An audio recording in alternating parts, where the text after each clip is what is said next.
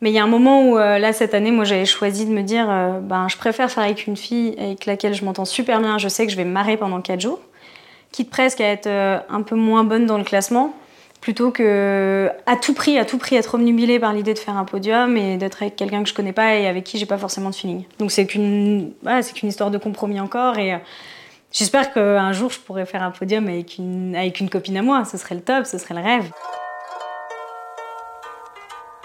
Des sons et des cimes.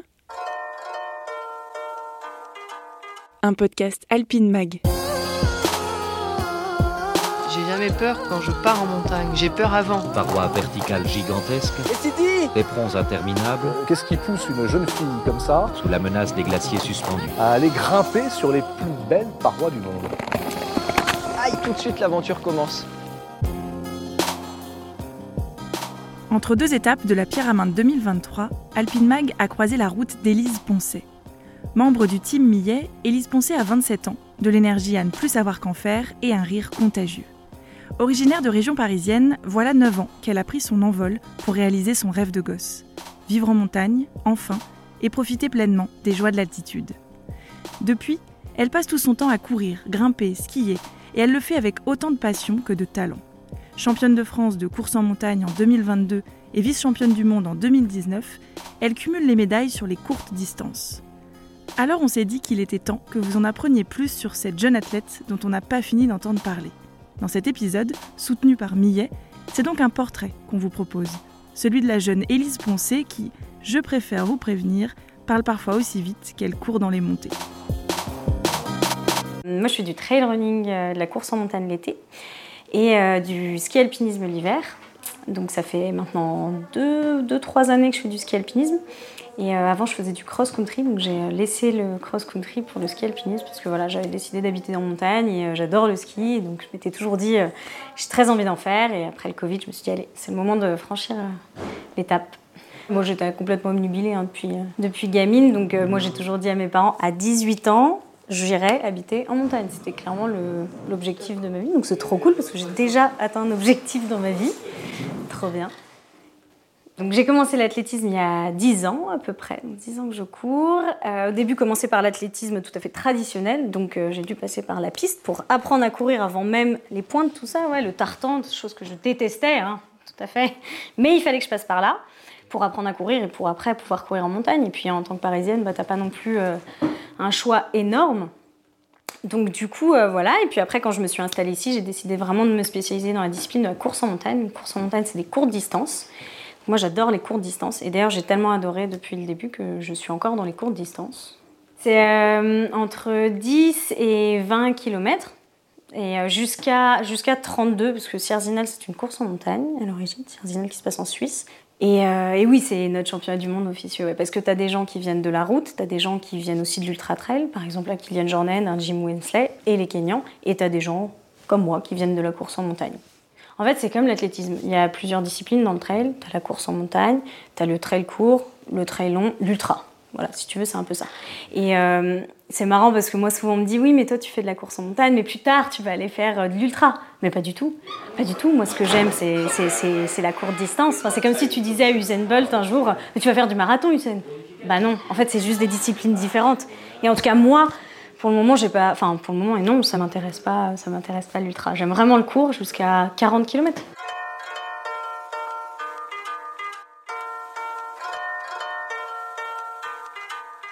En fait, en, en montagne, tu as plein de disciplines. hein. Tu peux avoir le trail, qui est une des disciplines en montagne. Tu as l'escalade, tu as la cascade de glace, tu as l'alpi, tu as le ski. Et quand tu aimes tout faire, c'est compliqué d'être euh, bah voilà, d'être bon partout. Et surtout quand tu fais le choix de, bah, de faire une carrière sportive et de performer euh, à un niveau international dans une discipline. Et puis, c'est des pratiques qui prennent du temps et c'est fatigant. Enfin, quand tu vas faire un sommet ou que tu vas faire une goulotte ou quoi que ce soit, ça te prend la journée ou voire même deux jours, etc. Donc, euh, moi, c'est le choix que j'ai fait aujourd'hui, c'est d'essayer de garder cette polyvalence et, euh, et d'essayer de tout combiner Même si, bah, certainement que j'y perds sur, par exemple, la récupération pour des compétitions ou quoi que ce soit. Mais aujourd'hui, c'est ce qui me rend le plus épanouie parce que en fait, si, si je fais pas de montagne et si je fais le choix d'être focus vraiment à 100% et de tirer sur toutes les ficelles euh, du haut niveau, parce que le haut niveau, c'est plein d'aspects différents. En fait, euh, tu peux, tu peux travailler sur la nutrition, tu peux travailler sur la récupération, sur le kiné, sur l'entraînement, sur plein de choses. Euh, moi, aujourd'hui, j'ai choisi de pas tirer sur certaines ficelles, mais de garder mon, bah, ma passion, mon épanouissement personnel, parce que moi, c'est la ficelle qui me permet de performer, en fait. Sans ça, je vais être frustrée, je vais pas être super heureuse, je vais penser qu'à ça, ça va, voilà.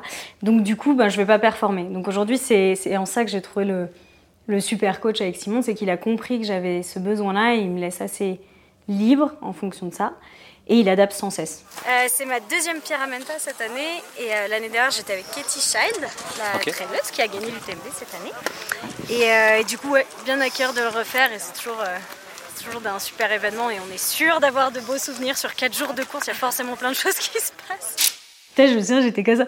Je souriais et j'avais à moitié les larmes comme ça. J'étais. Et c'est trop bien. Bah, c'est pour ça qu'on fait la pyramide. Hein. Tu sens que c'est vraiment une ambiance. Euh, tu vois, moi j'ai l'habitude par exemple des courses euh, comme à Chamonix, donc l'UTMB, Marathon du Mont Blanc, tout ça. Mais là, je sens vraiment que c'est. Tu sais, c'est un village de fermiers ici. C'est vraiment une c'est vraiment une communauté à part et euh, ils sont là avec les cloches, avec euh, tout le branle-bas de combat et je trouve que c'est hyper sincère et tu ressens vraiment ça quand tu es sur la pierre en tant que participant, mais je pense même en tant que spectateur. Et euh, j'ai senti vraiment énormément de sincérité dans, les, dans ce qu'ils essayaient de nous transmettre et c'était incroyable. Toute l'effervescence d'Arèche Beaufort. Non, c'était trop bien. C'était trop bien. En plus, j'étais en train de, je me souviens, j'ai une photo, là j'ai une photo en tête. J'étais en train de me faire tirer à l'élastique parce qu'on est monté sur la piste. Puis bon, je déteste la piste.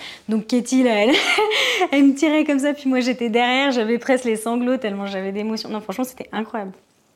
Donc quand j'ai pris euh, la décision de faire du ski alpi, ça a été... Euh, je m'aventure dans un truc, je sais pas trop ce que c'est, mais en même temps, j'ai vachement d'affect avec ça parce que j'adore skier. J'ai un très bon feeling avec la, juste la glisse, la descente. Et puis, je fais un sport d'endurance l'été. Et puis, j'aime être en montagne. T'as le côté vachement alpin, déplacement vite, etc. Et puis, le côté découverte, quoi. En ski alpi, tu, tu fais tout, quoi. C'est top, tu vas vraiment loin. Et euh, donc, il y a eu le Covid à ce moment-là. Et là, je me suis dit, bon, bah, bah c'est le moment d'essayer. Et puis, bah, dès que j'ai essayé, euh, je me suis pas posé 15 000 fois la question, quoi. Donc, quand j'ai commencé il y a deux ans en arrière. La première course, la deuxième course que j'ai faite, c'était championnat de France de vertical race à Méribel. Et euh, j'ai été qualifiée en équipe réserve du coup de, ski alpinisme. Et la FFME m'a appelé pour me dire que je pouvais, je pouvais participer à la Coupe du Monde de Verbier. Voilà, deuxième course de ma vie de ski alpinisme. Et du coup, non, j'ai pas fini dernière, c'est vrai. Moi, les manips, j'étais encore le soir en train de dépoter parce que j'étais, mais, enfin, tu vois, puis le matos, quoi. Enfin, en ski c'est un monde, quoi. La gestion du matos, mon course à pied, j'ai mes baskets, mon short, mon t-shirt, c'est tout. Hein, c'est pas très compliqué. C'est dur, mais c'est pas très compliqué. En ski alpi, euh, il y a quand même un certain, certain nombre de choses à penser, et donc, euh, et puis l'aspect technique, quoi. J'ai fait ma première indiv, non, ma deuxième indiv, donc c'était à Verbier aussi, parce que j'avais fait la vertical race et l'individuel. Mais euh, un sketch, quoi. les transitions, les manips et tout ça, bah, c'est tout un monde, quoi. Ouais, du coup, aujourd'hui, euh, belle remontada, comme on dit. Euh, je crois qu'on finit 5 a priori. Et euh, je pense que les filles sont assez loin derrière. Donc, hier, on était 7, aujourd'hui 5. Remontada parce que la première, première montée, elle était très difficile pour nous. En fait, mentalement, on a vraiment du mal à accepter les montées raides sur piste comme ça. On est un peu deux montagnards, donc c'est toujours un peu dur la première montée. Je vois ce que tu veux dire. Ouais, et bon, après, on a pris pas mal des risques en descente. Anna, elle est vraiment super forte en descente, donc euh, moi j'essaye de la suivre tant que je peux. Du coup, pour les similitudes et les différences entre la course en montagne et le ski alpinisme, moi c'est surtout la polyvalence. Donc il faut être très très bon en montée et très très bon en descente. Et sur le plat aussi, parce que souvent on a des moments de relance. Donc faut être, euh, c'est un peu comme un triathlon. Moi je dis toujours c'est un triathlon la, course en montagne. Et en ski c'est pareil. Il faut être bon à la montée, faut être bon à la descente, et puis faut être bon bah, sur les manips aussi, sur l'aspect technique. Donc c'est cette polyvalence que je retrouve vraiment dans les deux disciplines. Et après, la dimension mentale, moi, je trouve que le ski, c'est très, très, très, très dur. Je trouve ça beaucoup plus dur. ah ouais, je trouve ça super dur. Et puis dans, le sport, alors amateur et haut niveau, tu sais, c'est un critère. Genre, tu peux pas faire du haut niveau si tu n'aimes pas te faire mal. Mais c'est faux, en fait. C'est faux. C'est juste, tu acceptes de te faire mal parce que ce que tu vas ressentir après, c'est plus fort, si tu veux. Et c'est dans le sport, quand tu fais des performances ou pas des performances, mais quand tu partages, c'est des émotions que tu peux vivre que dans le sport. C'est incroyable. C'est tout pour. Enfin, d'ailleurs, c'est pour ça qu'on fait ça, je pense, à l'origine. Mais ça va te conduire à ça. Mais sur le coup, Je suis désolée, c'est pas une partie plaisir. C'est abominable de faire ça. C'est abominable, tu souffres, quoi. Enfin, je trouve pas ça hyper naturel d'apprécier se faire mal à la gueule. Enfin, de se mettre euh, le cœur dans la bouche. Non, franchement, c'est pas naturel d'aimer faire ça. Moi, je trouve que c'est un vrai, ouais, un vrai schéma mental, entre guillemets. Tu sais que ça va t'aider à atteindre ton objectif. Mais en soi, c'est super dur, quoi. C'est toujours mieux après. Donc, euh, oui, non, c'est du pipeau. Hein. Moi, je fais du sport, j'ai que du plaisir. Il y a un truc dont on n'a pas parlé, mais je suis pompier volontaire aussi. Non, c'est important pour moi parce qu'en fait, euh, bah, la pratique de la montagne et la pratique du haut niveau, c'est deux pratiques complètement égoïstes. Hein. Hein, c'est très égoïste. Hein. Le haut niveau, mais il n'y a rien de plus égoïste que tu fais quand même un truc pour ta gueule tout le temps et euh, tout tourne autour de toi quand même. Et, euh, du coup, pompier volontaire, ça fait 4 ans que je suis pompier volontaire. Moi, déjà, c'est un. Premièrement, je suis passionnée de secourisme, donc c'est pour ça que j'ai fait les pompiers. J'adore le secourisme. Et euh, deuxièmement, c'est aussi euh, un moyen de me, sortir un peu de cette bulle euh, des sports outdoor, de, la performance et tout ça, et de me retrouver avec des gens complètement différents, parce qu'on a de tout dans les pompiers. On a les menuisiers, les mécanos, les gens de la commune, des guides, des gens complètement différents. Et j'adore, parce que ça me sort de ça. Et puis bah, donner de mon temps, parce que comme je disais tout à l'heure, le sport de haut niveau et la pratique de la montagne, c'est quand même vachement égoïste. Et donc bah, tu donnes quand même vachement d'implication personnelle et de temps. Et, pour ma commune, moi, c'est hyper important.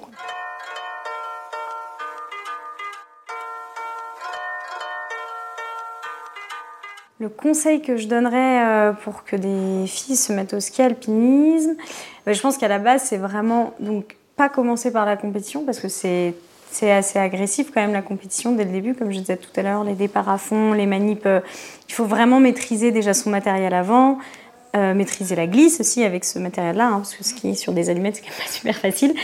donc de commencer hyper progressivement avec une première année en mode bah, découverte, parce que c'est vraiment, moi je trouve que c'est un sport vraiment différent que le ski de randonnée, de par le matériel. Et donc commencer comme ça, et puis de toucher à tous les aspects, de toucher à l'aspect aussi technique, d'aller un petit peu bartasser, comme j'aime bien dire, un petit peu euh, donc sur les portages, faire des petites arêtes faciles, euh, pouvoir skier dans tous les terrains, voir si on est assez agile avec ça, parce que si tu commences tout de suite à aller sur les individuels, généralement les descentes sont assez techniques et euh, le but c'est pas de se blesser non plus, hein, donc bien maîtriser son matériel. Et puis après, comme je disais tout à l'heure aussi, c'est un peu compliqué de se former au ski alpinisme, donc essayer de se rapprocher des quelques clubs qu'il peut y avoir. Et euh, mais voilà, je dirais d'y aller étape par étape.